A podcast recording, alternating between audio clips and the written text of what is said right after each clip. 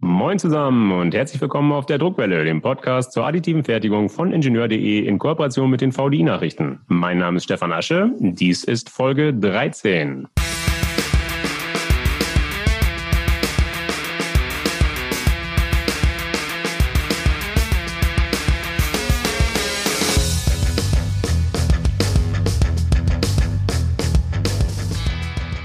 dieser Folge 13 geht es natürlich, genau wie bei Apollo 13, um eine Mondmission.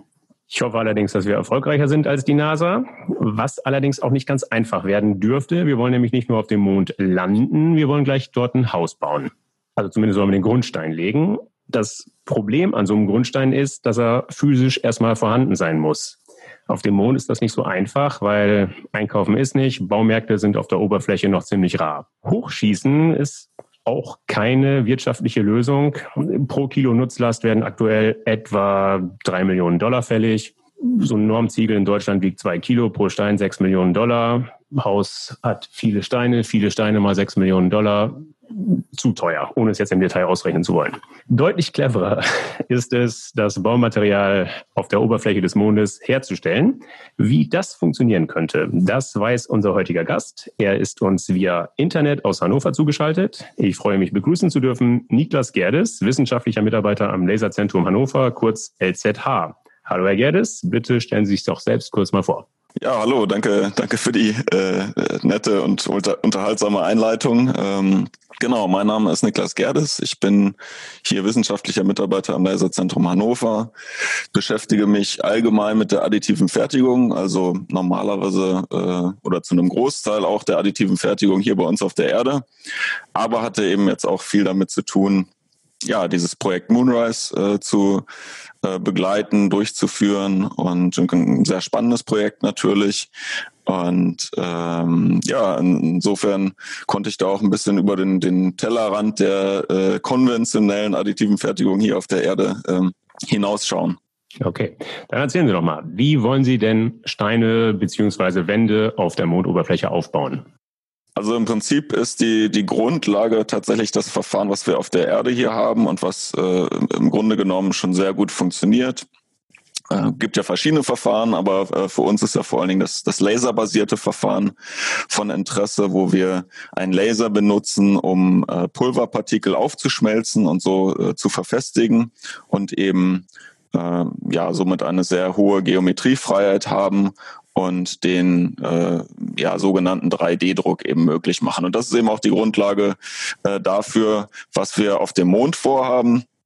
Da hatten wir die Idee, äh, ja, man kann doch das äh, Pulver, was vor Ort ist, das ist äh, eben auch in äh, Pulverform, der, der Mondstaub, der sogenannte Regolith, auch den kann man doch verwenden, um äh, Dinge aufzubauen. Wir haben äh, vor einigen Jahren mal angefangen mit, mit Basalt, äh, was, was es auf der Erde eben gibt und was äh, schon dem eigentlichen Regolith äh, äh, recht nahe kommt und das mal versucht äh, zu, aufzuschmelzen und ähm, so in eine Form zu bringen und das hat schon ganz gut funktioniert. Ja, und äh, so ging das dann äh, immer weiter mit unseren Bestrebungen. Okay, Sie haben Pulver, also Regolith, Sie haben einen Laser. Wer bedient den Laser? Fliegen Sie selbst hoch? Ähm, das wäre das Beste, das würde ich mir wünschen. Das, äh, äh, vielleicht kann ich das noch irgendwie verhandeln oder so. Aber ähm, nee, ich glaube, das, das wird, wird dann doch zu teuer und Astronautenausbildung müsste ich auch noch machen. ähm, Nee, genau, deswegen wäre das äh, eine komplett unbemannte Mission, um die es sich, äh, um die es sich hier handelt. Und letztlich ist es ja auch einfach dadurch bedingt, dass wir jetzt nicht mehr äh, ja, in einem Wettrennen zweier äh, großer Weltmächte stehen, die quasi alles Geld, was sie haben, in, in solche Projekte stecken, sondern wir müssen das Ganze auch ein bisschen sparsamer machen. Und ähm, das heißt, das ist äh, viel eben durch, durch private Missionen eben auch ähm, äh, angetrieben und, äh, und, und viel eben auch durch, einen durch einen neuen Ansatz, also das sogenannte New Space Ansatz, wo man eben versucht, äh, getrieben natürlich durch das Beispiel von Elon Musk, wo man versucht, das Ganze eben äh, deutlich kostengünstiger auch hinzukriegen. Und ja, und insofern da fliege ich selber nicht mit hoch, sondern wir äh, schicken da nur unsere Hardware hoch und die wird dann durch die entsprechenden Kommunikationsmöglichkeiten gesteuert werden wer steuert was. Also den Laser wird ja niemand äh, in der Hand halten. Der wird auch nicht durch die Gegend fliegen mit einer Drohne. Nee, genau. Gibt es einen Rover? Genau, es, es äh, soll ein soll ein Rover geben. Also es gibt auch gibt auch verschiedene Ansätze, aber normalerweise gibt es einen Rover, der äh, ja an einem sogenannten Lander eben sitzt, das auf der Mondoberfläche landen würde, würde eben diesen Rover absetzen. Der Rover könnte ähm, auf der Mondoberfläche sich sich bewegen, frei bewegen und in diesem Rover ähm, wäre dann unser Experiment, unser Laser eben platziert und über die Kommunikationssysteme des Rovers äh, könnten wir dann auch mit unserem, mit unserem Laser kommunizieren und entsprechende Befehle geben, ähm, dass, dass äh, ja, ein Lasersignal ausgesendet wird, um dann hoffentlich erfolgreich das Regolith auf der Mondoberfläche aufzuschmelzen. Wie wissen Sie denn, wie das Regolith genau aussieht, zumindest auch an der Stelle, wo Sie landen wollen. Ähm, ja, es hat, hatte ich ja gerade schon erwähnt, äh, gibt ja glücklicherweise die äh, Apollo-Mission oder gab die Apollo-Mission mittlerweile schon äh, eine Weile her, aber ähm, immer wieder äh, ganz interessant oder ganz äh, beeindruckend, sich das vorzustellen, dass es tatsächlich schon Menschen äh, auf dem Mond gab. Ähm, und die haben ja tatsächlich auch ähm, ein bisschen Regolith mitgebracht. Mhm. Ähm, das heißt, das ist äh, eben eine äh, wichtige Wissensquelle, die wir haben und ähm, wo wir über das Aussehen, aber eben vor allen Dingen über die Zusammensetzung doch schon recht viel wissen. Und ähm, das haben wir ausgenutzt, um mit unserem Partner von der ähm, TU Braunschweig, vom ähm, IRAS-Institut, Institut für Raumfahrtsysteme, mhm. ähm, ja, einen Simulanten dieses Regoliths herzustellen um für unsere Laserschmelzversuche hier auf der Erde eben ja eine gute Referenz zu haben. Wo findet man Staub, der aussieht wie Regolith vom Mond? Ähm, naja, man, man kann halt äh, bestimmte Gesteine, Mineralien auf der Erde finden, die sich in der Zusammensetzung ähneln und kann dann natürlich auch noch so ein bisschen ähm, äh, nachhelfen beziehungsweise Dinge mischen, damit man äh, ja, damit man so einigermaßen die Zusammensetzung des Regoliths dann auch treffen kann. Das Regolith wird aber kaum so perfekt zusammengestellt sein, wie das Pulver, was auf der Erde zum Beispiel in Pulverbettdruckern verarbeitet wird. Sie werden mhm. da wahrscheinlich grobe Körner vorfinden, vielleicht sogar kleine Steinchen, winzige Partikel. Die Frage ist, welchen Laser nutzen Sie mit welcher Leistung? Genau, also wer, wer sich ein bisschen auskennt mit äh, pulverbasierter additiver Fertigung, der weiß, das Pulver ist ganz, ganz kritisch für den Prozess. Also es genau. muss eine ganz bestimmte Größe haben, es muss möglichst rund sein. Ähm, und äh, ja, gibt es verschiedene äh, Verfahren auch, um das zu untersuchen und zu gewährleisten, dass es eben diese Eigenschaften hat. Und genau das können wir, können wir uns natürlich leider nicht leisten auf dem Mond, sondern wir müssen Vorlieb nehmen mit dem, was wir haben. Und ähm, Insofern äh, brauchen wir dann recht großes Prozessfenster mhm. und ähm, müssen natürlich auch erstmal damit Vorlieb nehmen, dass wir nicht so schöne filigrane Strukturen werden aufbauen können, wie, wie wir das teilweise beeindruckenderweise hier auf der Erde sehen mhm. von 3D-Druckern, sondern ähm, wirklich erstmal ganz, ganz ähm, simple äh, Strukturen, überhaupt erstmal Schmelzspuren. Mhm. Und dazu benutzen wir eben äh, einen fasergekoppelten Diodenlaser, der äh, aktuell eine maximale Ausgangsleistung von 140 Watt hat. Und unser ganzes System, also das, das Lasersystem, das quasi in, einer, in einem Alugehäuse sich befindet, das ist ungefähr so groß wie, eine, wie ein großes Tetrapack, also 1,5 Liter. Oh, okay. Und das wäre dann das, was zum Beispiel im Bauche des, des Rovers sitzt. Mhm. 140 Watt, das ist ja jetzt nicht so die Riesenleistung. Das heißt, die Aufbauraten werden da wahrscheinlich überschaubar sein. Wie groß ist denn der Laserspot? Der Laserspot ist äh, aktuell ja so circa bei ähm, bei zwei Millimeter, also ein recht großer Laserspot. Mhm. Aber mit dem haben wir eben in Versuchen auch festgestellt, dass wir den Regolith-Simulanten relativ ähm, zuverlässig aufschmelzen können. Okay, wie schnell bewegen Sie diesen Laserspot über das Material? In den Versuchen bisher, ähm, da haben wir auch mit, mit unserem Rover hier auf der Erde ähm, getestet, der Mira 3D von der TU Braunschweig. Da sind wir so ähm, ja, Geschwindigkeiten gefahren von ein bis zwei Millimeter pro Sekunde. Das ist aber etwas, was äh, ja, was man relativ problemlos auch noch ähm, skalieren kann. Ähm, ja, das hängt natürlich auch so ein bisschen dann an der an der Leistung des Lasers natürlich, die das Ganze begrenzt und auch an der äh, Stelle auf dem Mond beispielsweise, an der man sich dann gerade befindet. Mhm. Sie hatten es eingangs erwähnt, Ihr Verfahren ist so ein bisschen angelehnt an das Pulverbettverfahren, wie es auf der Erde betrieben wird. Da ist es aber so, dass immer dann, wenn eine Schicht fertig ist, eine Schicht zusammengeschmolzen ist, dass ein Rakel kommt und eine neue Schicht aufträgt. Das passiert auf der Mondoberfläche eher nicht. Wie lösen Sie dieses Problem? Wie bauen Sie also in die Höhe?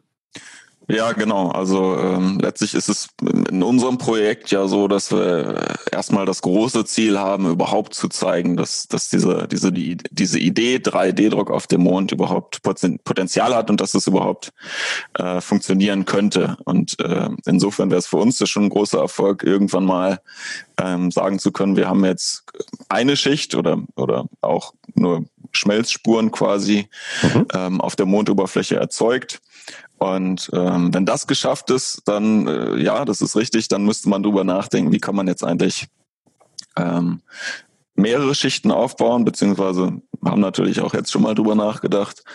Und ähm, ja, und im Prinzip wäre es genauso wie hier auf der Erde, dass man Konzepte dafür bräuchte, dass man ähm, Pulverförderer zum Beispiel benutzt. Also gut, im Pulverbettprozess ist oft so, dass man eben Rakel hat, der dann rüberfährt. Ähm, Denkbar ist eben auch, dass man zum Beispiel ein, ähm, ja, einen Prozesskopf hat, der eben Pulver ablegt äh, und von anderen Stellen auf der Mondoberfläche zum Beispiel aufsammelt, könnte dann zum Beispiel das Pulver auch nochmal etwas sieben. Also da gibt es auf jeden Fall verschiedene Ideen, aber das äh, ist etwas, was äh, sicherlich jetzt noch nicht äh, ja, im, im ersten Schritt umgesetzt werden kann. Okay. Haben Sie denn schon Gedanken gemacht, welche Aufbauraten theoretisch und praktisch möglich sind? Sie sagen 140 Watt der Laser, die Verfahrgeschwindigkeit war auch sehr überschaubar. Was können Sie in welcher Zeit herstellen? Wie lange braucht es, um, weiß ich nicht, einen Kubikzentimeter, einen Kubikdezimeter Material zusammenzuschmelzen? Ja, das ist natürlich auch etwas, wo man äh, nachher, wenn es mal, wenn wir mal gezeigt haben, dass es funktioniert, äh, theoretisch auf der Mondoberfläche, wo man, wo man dann eben die Herausforderung hat, das Ganze zu skalieren. Also ähm, im konventionellen Pulverbettverfahren, denke ich, sind ja so Aufbauraten von 15 bis 20 Kubikzentimeter pro Stunde äh, realistisch. Und das ist natürlich etwas, was wir äh, so wie so wie wir das jetzt in den Versuchen durchgeführt haben, den Prozess äh, noch nicht erreichen. Aber ich denke, ähm, dass, dass das durchaus realistisch ist, aber das hängt natürlich auch davon ab, was man dann ähm, gerade baut und ähm, ob man zum Beispiel jetzt filigrane Werkzeuge herstellen möchte auf der Mondoberfläche und dazu vielleicht auch doch wieder einen kleineren Laserspot verwenden würde oder ob mhm. man sagt, man macht zum Beispiel einfach irgendwie Landebahnfundamente und äh, macht das eben auch mit einem größeren Laserspot, dann, dann könnte man sicherlich auch relativ schnell sein. Naja, relativ, relativ schnell ist relativ, genau. Das, das stimmt, ja. Also um eine Landebahn herzustellen, wenn ich das jetzt so richtig überschlagen habe im Kopf, das dauert ja im Zweifel dann schon Jahre. Ja, wie gesagt, immer, immer mit dem, äh, mit, mit dem, wie wir es jetzt machen, äh, im Hinterkopf. Mhm. Ähm, das, das, stimmt, ja. Das, das ist äh, in der jetzigen Form kein Prozess, den man jetzt im industriellen Maßstab auf der Mondoberfläche durchführen könnte. Das, das, das ist richtig. Was wissen Sie denn über die Materialeigenschaften, nachdem der Schmelzprozess abgeschlossen ist? Wie belastbar ist so ein Stein, ist so eine Landebahn, wenn sie denn mal fertig ist? Also wir haben ähm, bisher äh, einfache Strukturen schon aufbauen können, also von einfachen Schmelzkügelchen bis Schmelzspuren, bis auch äh, ja, zusammenhängenden mehreren Schmelzspuren, ähm, die nebeneinander aufgeschmolzen wurden und ähm, können sehen, dass es äh, ein zusammenhängendes, glattes Material ist, aber hab, konnten da bisher ähm, noch keine mechanischen äh, Tests auch machen. Mhm. Äh, wir konnten in das Material auch mal reingucken. Ähm, da gibt's noch eine gewisse Porosität auch. Ähm, aber das wäre dann auch etwas, was wir, was wir in Zukunft äh, ja in, im Laufe der, des, der weiteren Bestrebungen dann mal äh, intensiver untersuchen würden, was, was sind eigentlich die mechanischen Eigenschaften solcher Werkzeuge, Bauteile, die wir herstellen. Okay, das heißt, wir sind noch ziemlich früh in der Forschung. Äh, bis zum ersten Haus, bis zur ersten Landebahn wird es also noch ziemlich lange dauern, wenn ich es richtig verstanden habe. Richtig, ja. Das, das wird wahrscheinlich noch recht lange dauern. Das hängt natürlich auch in, ja, in großem Maße davon ab, was für Möglichkeiten es gibt, dann auch zum Mond zu kommen. Ähm, das ist ja immer noch auch mit das, mit das Schwierigste, da auch äh, hinzukommen und vor allen Dingen auch äh, kostengünstig hinzukommen. Genau. Ähm, Sie sind, wie eingangs erwähnt, vom LZH. Das heißt, äh, Sie sind verantwortlich im Wesentlichen für den Laser dieses Projekts. Ähm, ich kenne die Geräte, zumindest kenne ich sie auf der Erde. Da sind sie ziemlich empfindlich. Wie stellen Sie sicher, dass Ihr Laser A, den, ja, den Launch, den, den Abschuss von der Erde, wie, wie soll er das überstehen und wie soll er die Landung auf dem Mond überstehen? Ja, genau. Das ist natürlich auch immer ein großes Thema, wenn man ähm, wenn man so Produkte oder Anwendungen für die, für die Raumfahrt äh, entwickelt. Im Prinzip sind ja, Sie haben es schon erwähnt, die, die großen Herausforderungen einmal die Beschleunigung beim Start, ähm, dann sicherlich auch die Strahlungsbelastung ähm, auf dem Weg zum Mond und äh, nicht zuletzt auch die Temperaturen, die relativ, äh, relativ hohen Temperaturen auf dem Mond. Und ähm, die sind ja nicht nur hoch, die sind je nach äh, Sonneneinstrahlung auch ziemlich tief. Äh, das, das, stimmt, ja. Gut, da, dazu muss man sagen, da gibt es jetzt auch verschiedene Ansätze. Ähm, dass man so ein Experiment zum Beispiel nur innerhalb eines Mondtages durchführen würde. Da hat man ja mhm. immerhin ungefähr so neun bis zehn Tage, also Erdtage. Ja. Ähm, ist dann ein Montag. Da wäre es eben relativ heiß. Danach äh, kommt die Mondnacht, die ist dann sehr, sehr kalt, das stimmt. Ähm, Genau, also je nachdem, äh, auf was für ein Szenario man sich da einlässt, äh, muss man die entsprechenden Temperaturen auch berücksichtigen können. Ähm, glücklicherweise haben wir am, am Laserzentrum schon recht äh, viel Erfahrung, was, was Weltraummissionen angeht und, und gerade eben die Laserentwicklung für Weltraummissionen. Also die Kollegen haben zum Beispiel auch das, äh, den Laser für die, für die ExoMars-Mission äh, konzipiert und entsprechend haben wir auch viele Teststände, wo wir eben die Belastung ähm, im Weltraum dann simulieren können. Also wir haben zum Beispiel einen Schüttelstand, äh, eine Thermalvakuumkammer. Ähm, das heißt, das sind schon mal äh, Möglichkeiten, wie man die, wie man die Temperaturen und die äh, Atmosphärenbedingungen simulieren kann und auch die teilweise eben die, ähm, die Startbedingungen. Und äh, ja, was die Strahlungsbelastung angeht, ist natürlich die, die Elektronik ganz besonders ähm, verwundbar, würde ich sagen. Aber mhm. auch da äh, gibt es ja Erfahrungen äh, allgemein, auf die man zurückgreifen kann, ähm, dass man äh, entsprechend strahlungsharte Elektronik auslegen kann, die dann hoffentlich auch noch funktioniert, wenn man auf der Mondoberfläche angekommen ist. Sie haben ja tatsächlich schon Tests gemacht, Tests äh, mit sehr hohen G-Kräften, ähm, mit Schwerelosigkeit. Gemacht haben Sie das im Einstein Elevator der Uni Hannover. Können Sie kurz schildern, was Sie da genau gemacht haben? Genau, das ist eigentlich so die, die, ähm, die, die, ja, die andere oder die nächste ähm, Einrichtung, in der wir eben diese, diese Bedingungen simulieren können. Und gerade was jetzt zum Beispiel die Beschleunigung beim Start oder auch das Abbremsen bei der Landung angeht, das, das kann man mit dem Einstellelevator recht gut simulieren. Und zwar handelt es sich um einen äh, Fallturm, ähm, ähnlich wie zum Beispiel der äh, Fallturm, den es in Bremen schon seit längerer Zeit gibt.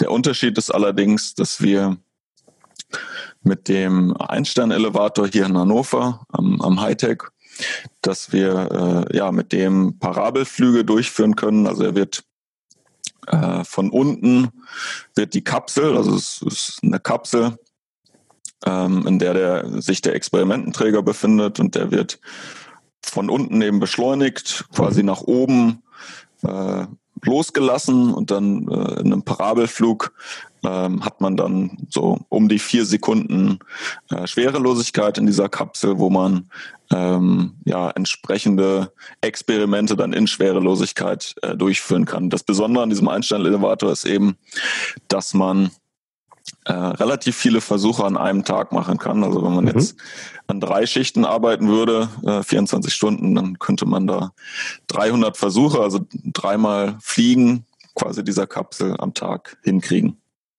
Okay. Und Sie haben in einer solchen Kapsel tatsächlich auch schon Material verschmolzen, richtig? Ganz genau. Ähm, das mhm. konnten wir zeigen, dass das möglich ist. Das müssen Sie erklären. Also ich stelle mir vor, wenn ich ein Pulverbett ziemlich schnell beschleunige, dann weht da Staub durch die Kapsel. Wie kann ich da einen Laser fokussiert draufhalten und Material verschmelzen? Richtig, genau. Also dazu muss man auch sagen, dass die, die, das nächste Besondere am Einstein-Elevator ist, dass er eben nicht nur Schwerelosigkeit erzeugen kann, sondern man kann tatsächlich auch verschiedene ähm, Beschleunigung einstellen. Also man kann zum Beispiel auch äh, die Gravitationsbedingungen auf dem Mond simulieren und das, das haben wir eben auch gemacht. Ähm, aber nicht nur das, sondern eben tatsächlich auch Schwerelosigkeit und äh, Mondgravitation. Und äh, natürlich jetzt äh, liegt die Frage nahe, äh, wie man das äh, Pulver handelt. Ähm, genau. Und äh, ja, letztlich, also wir hatten äh, einen Aufbau, äh, indem wir äh, auch eine Vakuumkammer hatten, weil das ist ja das nächste. Man hat ja auch keine normale Atmosphäre auf dem Mond. Mhm. Ähm, und da haben wir dann äh, ja eine kleine Schüssel im Prinzip platziert, kann man sagen, die wir mit Magneten angedrückt haben. Mhm. Und dann haben wir das äh, Pulver in dieser Schüssel leicht äh, verfestigt, leicht angedrückt Mhm. Und ähm, dann wurde es ja mit ungefähr 5 bis 7 G nach oben beschleunigt in, in der ersten Phase. Mhm. Und dann irgendwann losgelassen. Ja, dann ist es entweder dann in Schwerelosigkeit oder eben Mondgravitation. Und das Ganze haben wir dann mit der Highspeed-Kamera verfolgt, auch während der äh, während des Prozesses. Und das lag dann relativ stabil noch äh, in der Schüssel während des äh, Versuchs tatsächlich. Okay. Wie lange dauert eine Fahrt im Elevator? Genau, die dauert ähm, vier Sekunden tatsächlich. ähm, insofern, ja, insofern ist man natürlich auch ein bisschen beschränkt, was die, was die Versuchsdauer angeht. Aber ähm, ja, in der Zeit konnten wir tatsächlich schon Regulit aufschmelzen und ähm, ja, sta stabile kleine Schmelzkügelchen produzieren. Kügelchen, also noch keine 3D geformten Objekte, die irgendwas darstellen, die für irgendwas gut sein könnten, sondern nur Kügelchen. Genau, das war jetzt äh, im ersten Schritt, äh, das ja, ja auch das erste Mal war, dass man äh, Regolith in, in Mondgravitation und in Schwerelosigkeit überhaupt äh, aufschmilzt. Ähm, ja, war das jetzt so der erste Meilenstein, erstmal okay. Kügelchen tatsächlich aufzuschmelzen, weil die ganze Infrastruktur des, ähm, des Fallturms macht es natürlich auch schwieriger, da entsprechende ähm, Optiken zum Beispiel, äh, Verfahrsysteme, Achsen, äh, Scanner einzubauen, die es dann auch erlauben würden, komplexere Bauteile zu fertigen. Okay, das ist eine beeindruckende Pionierleistung. Klingt aber auch so, als seien wir noch ziemlich weit weg von der Praxisumsetzung. Was schätzen Sie? Wann macht sich der Laser in der Praxis mal auf den Weg zum Mond? Ja, das da kann ich äh, kann ich leider auch nur spekulieren. Ich hoffe, ich hoffe bald. Ähm, also wir hatten ja ähm, wir hatten schon mal die Aussicht, dass es äh, klappen könnte in naher Zukunft. Ähm, Weltraummissionen sind natürlich immer von ja, von, von hohem Risiko auch irgendwie geprägt. Und ähm, wir, wir wissen das auch oft, dass es, ähm, dass es ein, ja, bei bestimmten Missionen ein hohes Risiko gibt. Also wir hatten da vor äh, zwei Jahren mal die Möglichkeit, mit einem deutschen New Space äh, Startup äh, an den Start zu gehen, was eben geplant hat, auch äh, einen, einen Lander und einen Rover zur Mondoberfläche zu bringen. Mhm. Und äh, ein sehr ambitioniertes Projekt. Ähm, und eben auch mit dem Ansatz, eben mit einem, mit einem relativ bescheidenen Budget, was äh, also verglichen mit, mit anderen ähm, Raumfahrtunternehmungen, ähm, da zur Mondoberfläche zu kommen. Mhm. Und äh, ja, da wussten wir natürlich, dass es auch äh, ein sehr hohes Risiko ähm, äh, dem auch ein sehr hohes Risiko anhaftet, aber wir versuchen da jede Chance zu nutzen, die sich eventuell bieten kann. Und mhm. ähm, entsprechend haben wir auch äh, unsere Entwicklung sehr zügig vorangebracht. Also unsere, unser Flugmodell äh, steht im Prinzip. Äh, also das ist äh, mehr oder weniger flugbereit. Also wenn, wenn sich da die Chance bietet, dann, dann wären wir auf jeden Fall bereit. Okay, Sie haben das Budget angesprochen. Das ist ja alles ziemlich teuer. Wer hat Ihre Entwicklung finanziert? Unsere Entwicklung ist von der Volkswagen Stiftung äh, finanziert. Da gibt es eben bestimmte Förderlinien, die eben genau solche Projekte, wie ich es gerade schon angedeutet habe, mit, mit sehr hohem Risiko, aber auch eben sehr ehrgeizigen Zielen äh, fördern von der öffentlichen Hand gab es da nichts. Äh, schwieriger. Äh, also wenn man jetzt die, die, die wirklich die, die, ja, die klassischen ähm, Projektträger ansprechen würde, da äh, ja, da wird's, da wird's deutlich schwieriger. Okay. Kennen Sie alternative Forschungen, die das Bauen von Habitaten auf dem Mond mittels 3D-Druck beinhalten? Es ist auf jeden Fall immer wieder ähm, eine Vision und ein Thema, das äh, quasi das äh, Moon Village, ähm, das Dorf auf dem Mond.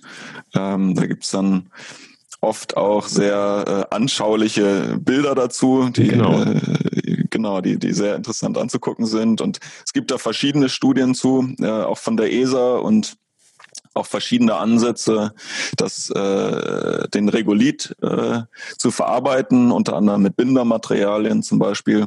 Ähm, ja, ich denke, das sind teilweise auch sehr gute Ansätze und äh, sicherlich auch äh, gesund, dass es da einen Wettbewerb gibt von verschiedenen Ideen. Ähm, soweit ich weiß, sind wir die einzigen, die ähm, ja bereits ein, ein Modell mit dem Laser gebaut haben, was äh, ja was so sicherlich auch einsatzbereit wäre. Okay, dann möchte ich zum Abschluss die Vertrauensfrage stellen. Würden Sie selbst in ein Haus einziehen, das mittels Ihres Lasers zusammengeschmolzen worden ist? ähm, ja, das äh, würde ich, ich würde mich, würde es mir wünschen, dass wir irgendwann dahin kommen, dass wir ein solches Haus bauen können. Allerdings, ähm, ja, habe ich ja, habe ich ja schon beschrieben, dass wir da in einem Stadium sind, wo man, wo man da vielleicht von von träumen kann, mal irgendwann, aber äh, es sicherlich noch nicht realistisch ist. Aber ja, wer weiß. Ich hoffe auf jeden Fall, dass es weitergeht mit der Entwicklung und dann, dann schauen wir mal, was damit alles möglich sein wird. Genau, schauen wir mal. Wir werden das weiter verfolgen. Vielen Dank, Herr Gerdes. Ja, sehr gerne. So, liebe Hörer, das war sie, die Folge 13. Ich hoffe, dass sie Ihnen gefallen hat. Dann empfehlen Sie uns gerne weiter. Sie finden die Druckwelle überall dort, wo es gute Podcasts gibt, also beispielsweise auf Podigy, Spotify, iTunes, Google Podcast, Amazon Music Podcast und natürlich, last but not least, auf ingenieur.de. Wenn Sie Kritik äußern oder Anregungen geben wollen, dann freue ich mich auf Ihre Zuschriften. Sie erreichen mich unter der E-Mail-Adresse druckwelle.ingenieur.de. Sollten Sie auch an Technikthemen abseits des 3D-Drucks interessiert sein, dann empfehle ich Ihnen die VDI-Nachrichten. Wenn Sie mal kostenlos reinlesen wollen, schauen Sie doch einfach mal unter www.vdi-nachrichten.com slash lesen. Dort warten acht kostenlose E-Paper-Ausgaben auf Sie. Das war's für heute. Bleibt mir noch zu sagen, auf Wiederhören, munter bleiben und tschüss.